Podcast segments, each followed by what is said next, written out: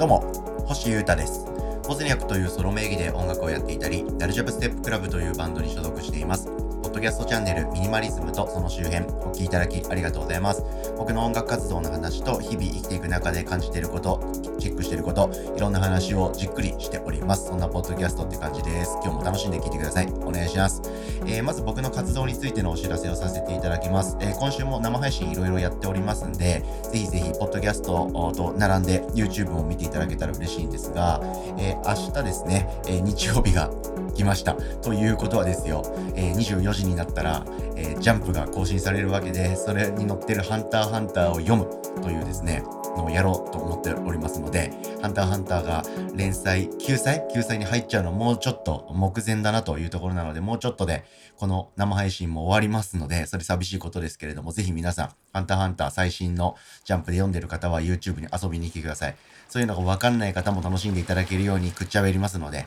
ぜひ YouTube チェックしてください。よろしくお願いいたします。さて、今日はですね、星優太的2022年ベストシリーズいきたいと思います。漫画編ですね。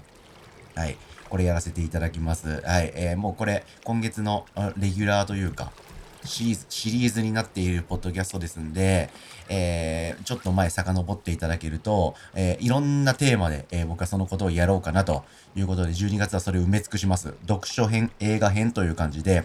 ちょっとですね、今月は、えー、そのミニマリズムとか習慣とか健康とかっていうことと離れて、とにかく今年をまとめて振り返り、皆さんに共有し、そして忘れるという行為をやろうと思っております。お付き合いよろしくお願いします。漫画ですね。まあ、近年漫画結構読むようになっておりまして、えー、漫画熱が加速しております。はい。で、先に言っておくと、えっと、ハンターハンターとか、えー、ワンピースとか、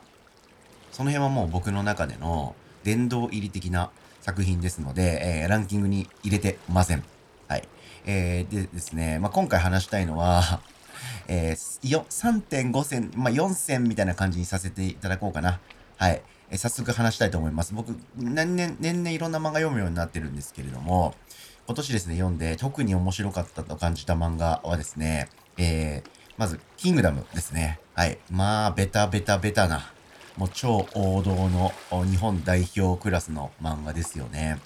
僕読んだことなくてですね、まあもうめちゃくちゃ後追いなんですけど、僕後追い上等というか、知らない状態で、え知らないことを知らないと言えるタイプの人間なので、後から失礼しますって感じでですね、えー、今読んでおります。はい。えー、1年間でですね、えー、今、あのー、最新、63巻とか4巻、5巻ぐらいが最新だと認識してるんですけど、1年間で、えー、ここに追いつけるようにですね、毎週1冊、キングダムを読んでいこうみたいなプロジェクトを自分の中で立てまして、ということは割っていくと、えー、1日2話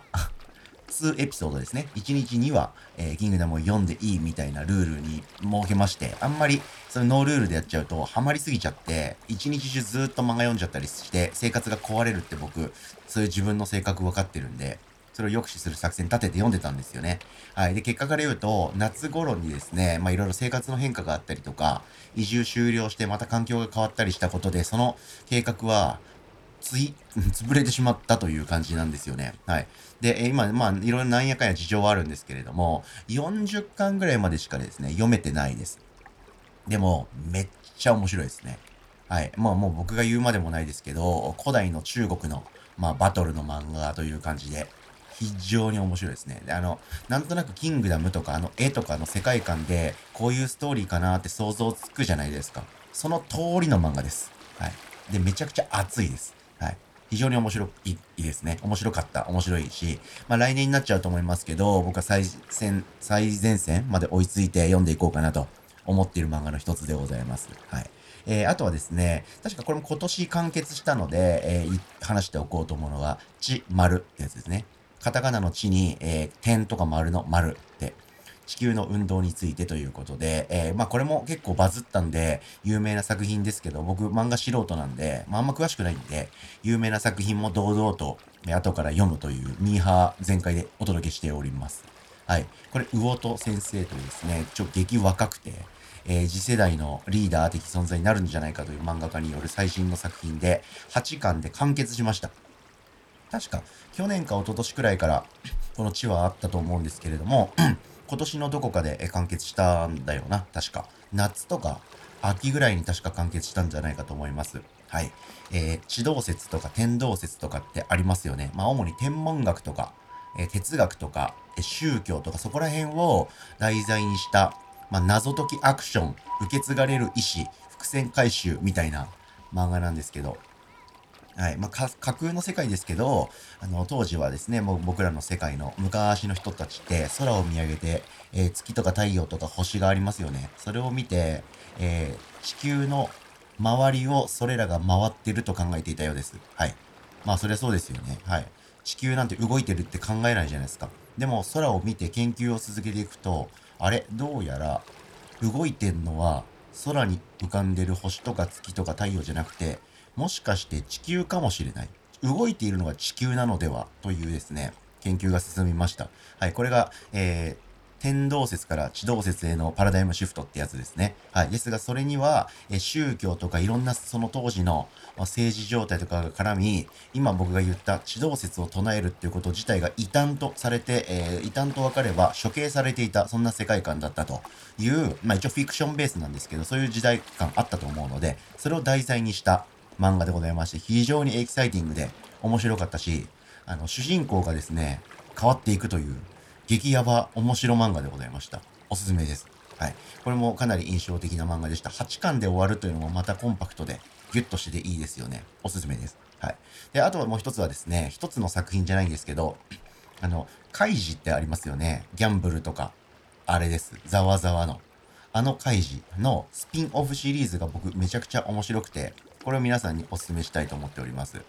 えー、なんだっけな、なんとかなんとか録っていうのがついてるんだよな。あとにかく、一条っていう漫画と、利根川っていう漫画と、班長っていう漫画ですね。はい。